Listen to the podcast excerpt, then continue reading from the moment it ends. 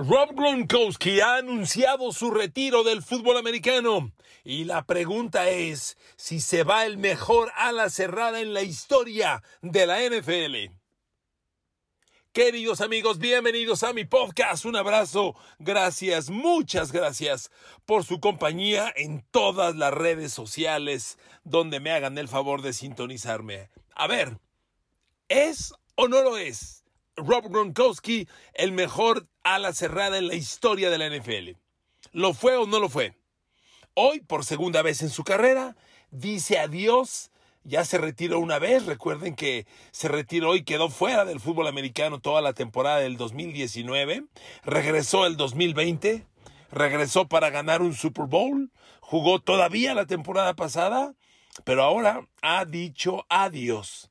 Y bueno, también hay que decirlo. Su agente, al momento de confirmar que Gronkowski se va, dijo, no me sorprendería que Tom Brady convenza a Gronkowski y regrese de su segundo retiro. Bueno, pues un poquito jugándole a la vacilada porque Tom Brady y Robert Gronkowski son muy cercanos. Brady está listo para jugar otra temporada y Gronkowski ha estado a su lado todo el tiempo. Entonces es una gran alternativa que pueda volver. Yo tengo la sensación de que este es el final. Adiós a Gronkowski. Y por eso hago el, podcast con ustedes para debatir, ¿es el mejor ala cerrada en la historia? Miren, hay muchos números por revisar. Hay muchos números para analizar. Eh, yo creo que para empezar, si Gronkowski es o no el mejor cerrado en la historia de la NFL, el único que puede entrar en esta conversación es Tony González. Nada más. Porque Tony González tiene los máximos números en la historia de un ala cerrada. Tony González se retiró con 1.325 pases atrapados, más que cualquier ala cerrada, más que Gronkowski. De hecho, es casi el doble que Gronkowski en pases atrapados. 15.127 yardas generadas Tony González una locura. Gronkowski tuvo 9.286, son muchas yardas de diferencia. 111 recepciones de touchdown Tony González. Aquí la brecha es mucho más corta. 92 recepciones tiene Gronkowski contra las 111 de, de Tony González. La diferencia son solamente 19, muy cortas. Además, hacer notar otra cosa. Gronkowski jugó 11 años. Tony González 17 años. ¡Uh! brutal. Tony González este, tuvo esos números que son los más grandes en la historia de cualquiera la cerrada. El que más pases atrapó, más yardas generó y más recepciones de touchdown tuvo. Tony González. O Rob Gronkowski. Miren amigos, primero déjenme decirles una cosa. Para mí hay un paralelismo entre el mejor jugador de una posición y los triunfos de equipo. Yo veo muy difícil que el mejor futbolista de la historia, perdóneme, déjeme, me meto reversa y me regreso, regreso el cassette, va de nuevo. Yo veo imposible que el mejor futbolista de la historia nunca haya ido a un mundial y nunca haya ganado un mundial. Perdón, lo veo muy difícil. Los mejores futbolistas de la historia o son Pelé, o es Pelé, o es Maradona. Y entra en la conversación Messi y Messi no es o sí es, ¿por qué? Porque no ha ganado un mundial. Entonces, amigos, yo veo muy difícil eso. Y con esto quiero empezar, porque mucha gente dice eso. Tony González es que no tiene la culpa de que nunca haya llegado. Perdón, estás en un equipo. Y si ganas, tienes la culpa de la victoria. Y si pierdes, tienes la culpa de la derrota. Perdón. En el barco están todos. Llegó el barco, todos llegaron. No llegó, pues ninguno llegó. Entonces, porque yo sacar héroes de un barco que naufraga, lo veo difícil. Entonces, el, balance numérico es muy grande, amigos, pero yo me voy a los jugadores que ganan partidos. Y ahí, ahí es donde me convence mucho Rob Gronkowski. Mire, yo viví la carrera de Tony González. ¿eh? Primero quiero decirle, como usted sabrá, ya no estoy tan, tan quinceañero. Ya para chambelanes últimamente no me tocan a la puerta para, para, para, para participar de ello yo vi toda la carrera de Tony González. A mí nadie me la cuenta. Yo empecé al periodismo escrito en el 81, en el Heraldo de México. en TV Azteca cuando era Imevisión en el 89 y el señor Tony González llegó a la NFL en el 97. Lo recuerdo de los Osos Dorados de California, primera de draft, lo recuerdo perfectamente. Y bueno, tuvo una carrera brillante, como ya les dije. Hay que reconocerle a Tony González una cosa. Los números que le acabo de dar, que son fabulosos, los logró con una bola de muertazos de corebacks. O sea, los corebacks a los que, le atrapó pases Tony González, honestamente es increíble. Cuando Tony González llegó a los Kansas City Chiefs en el 97, ¿saben quién era el coreback? En el 97, no, no, no, no, no. Si pasó por su mentor Joe Montana, ni se les ocurra. Ni cerca. Montana ya. La, era de Joe Montana en los Chiefs fue muy anterior. Montana jugó con los Chiefs, recuerden, solo dos temporadas: 93 y 94. Y Tony González llega a los Chiefs en el 97. Habría sido fabuloso ver a, a, Montana lanzándole a Tony González. No se dio. ¿Quién era el quarterback de los Chiefs cuando Tony González llegó? Agárrese. Elvis Garback. Puta un muertazo. No, no, no, no, no, por favor. Yo recuerdo a Elvis Garback, Universidad de Michigan. Y se combinó con Rich Gannon, que fue la época de Rich Gannon, pues muy mala, muy pobre. Y entonces Tony González, novato, le atrapa pases a Elvis Garback, que dura en el equipo. coincidieron. Garback llegó a los Chiefs en el 97, el año de novato de Tony González. Y Garback se quedó hasta el 2000 compartiendo titularidad con Rich Gannon algunos años. Ahí pasó también Warren Moon. Ya ni me acordaba yo de eso. Warren Moon yo lo recuerdo que pasó por Seattle después de los Petroleros de Houston, pero pasó por Chiefs también. Entonces, atrapó pases para Elvis Garback. Se va Elvis Garback y llegó otro muy interesante que nunca ganó nada, pero uno de esos corebacks con talento, Trent Green. Y a Trent Green le atrapó pases Tony González la mayor parte de su tiempo, porque Tony González deja a los Chiefs en el 2007 y Trent Green es coreback de los Chiefs del 2001 al 2006. Cuando se va Tony González en el 2007 a los Atlanta Falcons, este, pues se despide de Kansas, donde le lanzaron pases puros muertos, puros muertos. Todavía en el 2007, en el 2008, me mentira, en el 2007 fue su último año y ya no estaba Trent Green y los quarterbacks de Chiefs fueron Damon Heward y Brody Croyle. Dios mío, a ver, le enumero los quarterbacks de Tony González en Kansas. Elvis Garback, Rich Gannon, Warren Moon, Trent Green, Damon Heward y Brody Croyle. No, no, no, por favor. O sea, Nada, basura. Bueno, pues a esos corebacks del 97 al 2007, fíjese las recepciones que tuvo Tony González. Como novato, 33. Segundo año, 59. Luego 76, 93, 73, 63, 71. 102 recepciones el 2004. 102 pases atrapados en la temporada del 2004 con Trent Green como coreback. Sí, es el, es el récord personal de Tony González. Luego 78, 73, 99. Se despidió de Kansas City Tony González con 99 recepciones en el 2007 y 83 en el 2008, atrapando pases en el 97 de Damon Heward y Brody Croyle, y en el 2008 de Brody Croyle, Damon Heward y Tyler Thigpen. Pura basura. Sí, sí, sí, estoy de acuerdo. Estoy de acuerdo. Pura basura. De ahí Tony González se fue a los Atlanta Falcons y bueno, Matt Ryan, María, y si espéreme, pues con Matt Ryan la cosa cambia con Matt Ryan la cosa cambia y, hubo, cosas muy interesantes, pero ya era un Tony González grande. A ver, jugó 17 temporadas. Con Atlanta todavía dio cinco temporadas brutales. Fíjese los, los, pases que atrapó en Atlanta. 83, 70, 80, 93 y 83 pases. Es increíble que con 15 temporadas en los hombros y todavía atrapó 93 pases con 16 temporadas y todavía atrapa 83. No, brutal, brutal. Pero ¿qué cree? ¿Cuántos partidos de playoff cree que jugó Tony González? En 17 temporadas jugó 7 partidos de playoff. 7. Atrapó 30 pases en esos 7 partidos y 4 recepciones de touchdown, nada más.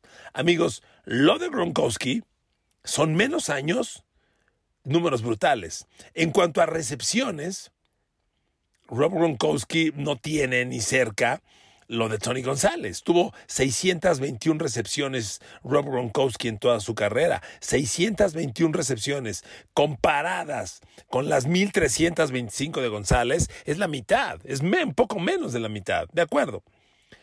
Pero ojo, este juego se gana con touchdowns. El señor Rob Gronkowski en 11 temporadas tuvo 92 touchdowns en 11 temporadas. En 17 temporadas, Tony González tuvo 111. Jugó 8 temporadas más y atrapó solo 19 pares de touchdown más. Ahí empezamos con las diferencias. Miren amigos, voy al grano. Rob Gronkowski fue un jugador que ganó partidos y ganó partidos de gran envergadura. ¿Qué es lo que vale en este juego? Miren, ustedes ven los números de Gronkowski en los juegos grandes. A ver, vámonos al Super Bowl contra Kansas City. ¿Ok? Rob Gronkowski fue el líder receptor del partido. Dos recepciones de touchdown. Seis pares atrapados. Dos recepciones de touchdown. Punto. En el Super Bowl. Eso vale. Eso hace diferencia. Eso marca. En ese día, Mike Evans tuvo cero recepciones de touchdown Antonio Brown tuvo una, pero Rob Gronkowski tuvo dos. En el juego grande, Gronkowski respondió. Vámonos al Super Bowl, Nueva Inglaterra contra Filadelfia. Rob Gronkowski, nueve recepciones, 116 yardas, líder del equipo con dos touchdowns. Miren, un partido que a mí me, me, me, prendió mucho y que yo seguí mucho a Gronkowski fue el juego de la final de la conferencia americana entre Nueva Inglaterra y los Chiefs cuando gana en tiempo extra Nueva Inglaterra. En ese touchdown de tiempo extra, Tom Brady tiene tres veces tercera oportunidad y diez por avanzar. Fíjese lo que le estoy diciendo. Final de la conferencia americana. Tiempo extra. Estamos hablando de que el que anota un touchdown se va al Super Bowl, ¿de acuerdo? Fíjese la magnitud del juego y la importancia de las recepciones. En esa serie ofensiva, tres veces Tom Brady tuvo tercera y diez dos para Gronkowski, primero y diez, una para Julian Edelman. Son los jugadores que valen. ¿De qué te sirven 150 mil recepciones y 80 mil? Esto es lo que hace la diferencia. Hacer las jugadas en los juegos grandes. Siempre les he dicho, amigos, el juego lo leemos numéricamente, pero a los números les tenemos que dar interpretación. El número necesita ser analizado. Y aquí estamos, ustedes y yo, para analizarlo. Y para mí esta es la gran diferencia. Un jugador que hace las jugadas grandes. Permítame darle otro ejemplo. Vámonos al Super Bowl, el último que ganó con los Pats. El Super Bowl contra Los Ángeles Rams. Estamos hablando de la temporada, ¿qué fue? ¿La 19 o la temporada 18? Fue el Super Bowl 53. Amigos, ese juego fue extremadamente defensivo. Les recuerdo que el partido iba 3-3 al final del tercer cuarto. 3-3 al final del tercer cuarto. En el último cuarto, la única jugada grande del partido fue un envío del señor Tom Brady a Rob Gronkowski, 29 yardas, que dejó la pelota con primero y gol en la yarda 3 de los Rams. En un Super Bowl extremadamente defensivo, la única jugada grande a la ofensiva la hizo Gronkowski. Repito, recepción de 29 yardas sobre el linebacker Corey Littleton, primero y gol, yarda 3. De ahí llegó Sonny Michel para correr, dos yardas y el touchdown. Y fue primero y gol en la 2, mentira, en la 2. ¿Se da cuenta, amigos? Estos son los jugadores que para mí hacen historia. Sí, muchas yardas, lo que tú quieras, pero amigo, hay que ganar los juegos grandes. ¿Ok? Yo entiendo, reconozco que Tony González tiene números brutales con una bola de corebacks que no sirven para nada. O sea, Elvis Garba, Tyler Tickpen, Damon Heward. El mejor es Trent Green. Y Trent Green no pasa nada. Trent Green en la historia de la NFL va a ser recordado porque cuando dejó Kansas City, lo mandaron a los Rams y con los Rams era el titular, lo lesionaron y entró Kurt Warner e hizo la historia. Por eso es recordado Tom Green, porque a él lo lesionaron para que entrara Kurt Warner e hiciera la leyenda en los Rams. Algo así como Drew Bledsoe con Tom Brady, así Trent Green. Entonces, amigos, lo reconozco. Pero amigos, lo que vale es esto. O sea, la historia de la NFL la escribes con los touchdowns que te ganan partidos grandes. Le estoy mencionando juegos de Super Bowl. Vea qué números contra los Rams, qué números contra los Eagles, qué números en la final de la conferencia americana, qué números con Tampa Bay en el Super Bowl ante Chiefs. Amigos, estos son los jugadores que hacen diferencia. A mí de nada me, sirve un jugador que atrapa muchos pases si el día grande no atrapa uno solo. O sea, realmente tú vales por los juegos grandes que ganas. Y amigos, esta es, este es el gran valor de Ron Bronkowski. Y por eso para mí sí es la mejor ala cerrada en la historia de la NFL. Hay quien dice Shannon Sharp. A ver, a ver, a ver, perdón. Digo, como que hablamos por hablar. Shannon Sharp, ser un cuate con cualidades. Ganó el Super Bowl contra Atlanta, si no mal recuerdo. Punto final, punto final. No pasó nada con Shannon Sharp, lo siento. Y bueno, hay quien mete a la ecuación Mike Ditka Perdón. Cuando Mike Ditka jugó fútbol americano en la NFL, el ala cerrada era un receptor, ¿qué digo secundario? De tercera opción. No existían como receptores. No puede ser el mejor de una posición que hoy simplemente es distinta a la que jugaste. Perdón, perdón. Es como, es como hablar de un defensa lateral en el fútbol, cuando se quedaban siempre defendiendo y nunca subían, y hoy que suben y, y mandan centros y rematan a gol. O sea, son dos posiciones muy distintas, aunque se llamen igual. Se juegan muy diferente. No puedes ser el mejor de aquella época cuando jugabas a algo muy distinto. Las alas cerradas en los setentas eran bloqueadores. Eran otro liniero ofensivo. Estaban ahí para bloquear terminaban, había muchos partidos que terminaban en cero recepciones. Quien renovó a las alas cerradas y las involucró en el juego aéreo fue Joe Gibbs, el coach de los Washington Redskins. Empezó a mover al ala cerrada, la usó como fullback. Del, del, del, backfield, lo sacó como receptor y de pronto empezó a evolucionar esa posición, pero fue con el coach Joe Gibbs. Estamos hablando ya de los años noventas principios finales de los ochentas, principios de los noventas. Mike Ditka jugó los setentas, no me jodan. Miren, a veces es muy injusto que pensamos que la época anterior necesariamente no es tan buena como la actual. Lo reconozco. Pero hay que decir una cosa. Deportes como el fútbol americano han evolucionado tanto que es imposible que alguien del pasado sea mejor a los del presente. Perdón, perdón.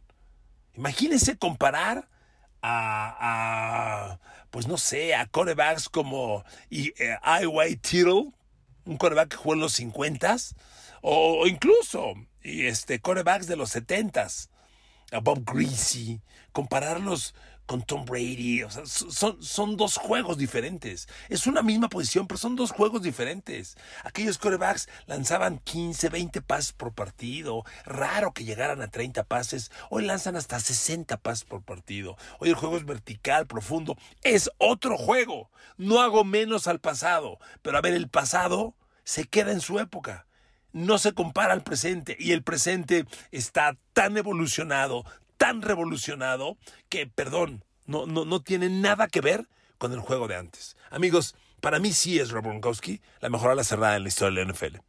Narré toda su carrera y les puedo decir que Rob Gronkowski ganó partidos grandes, grandes, porque además no, no, ganó partidos X, ganó partidos grandes, grandísimos. Y era un jugador al que siempre iban a derribarlo, a noquearlo. Cuando le rompen la rodilla es una jugada hay dos grandes lesiones de Rob Gronkowski.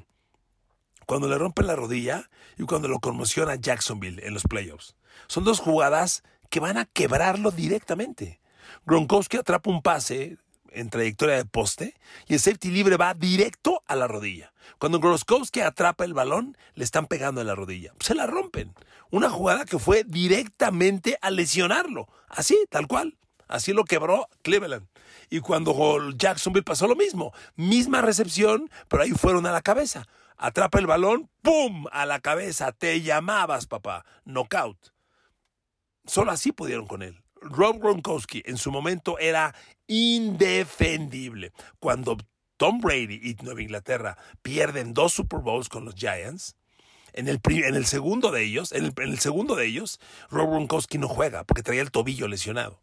Y fue sin duda una mentira. Sí jugó, pero jugó claramente lesionado y acabó creo que con una recepción o sin recepciones. No fue factor, estaba lesionado, realmente jugó lesionado, no estaba listo para jugar y fue un factor fundamental en contra de Tom Brady. Y bueno, la relación que tienen ellos dos pues, es muy especial. Yo sí apostaría que va a regresar. Ahora, eh, ahora en Las Vegas se mueve si Edelman regresa para estar con Brady en Tampa y ahora Gronkowski se suma a la misma. Miren, yo, yo creo que Gronkowski tuvo una época muy, muy escandalosa, sus fiestas, Gronk. Pues pasan los años, uno va cambiando, por no decir madurando. Yo siento que Gronkowski está entrando en la época de la madurez y está entendiendo que esto ya es otra cosa. Y si se retira es porque está cansado, está cansado. Entonces, para mí es el mejor a la cerrada en la historia de la NFL. Pero aquí los que mandan son ustedes. Así que bienvenidas sus opiniones. Estoy listo para leerlas en Spotify, en Apple Podcasts, Google Podcast, Podcast, Amazon Music Podcast y YouTube. Gracias por su atención. Un abrazo para todos. Que tengan buen día.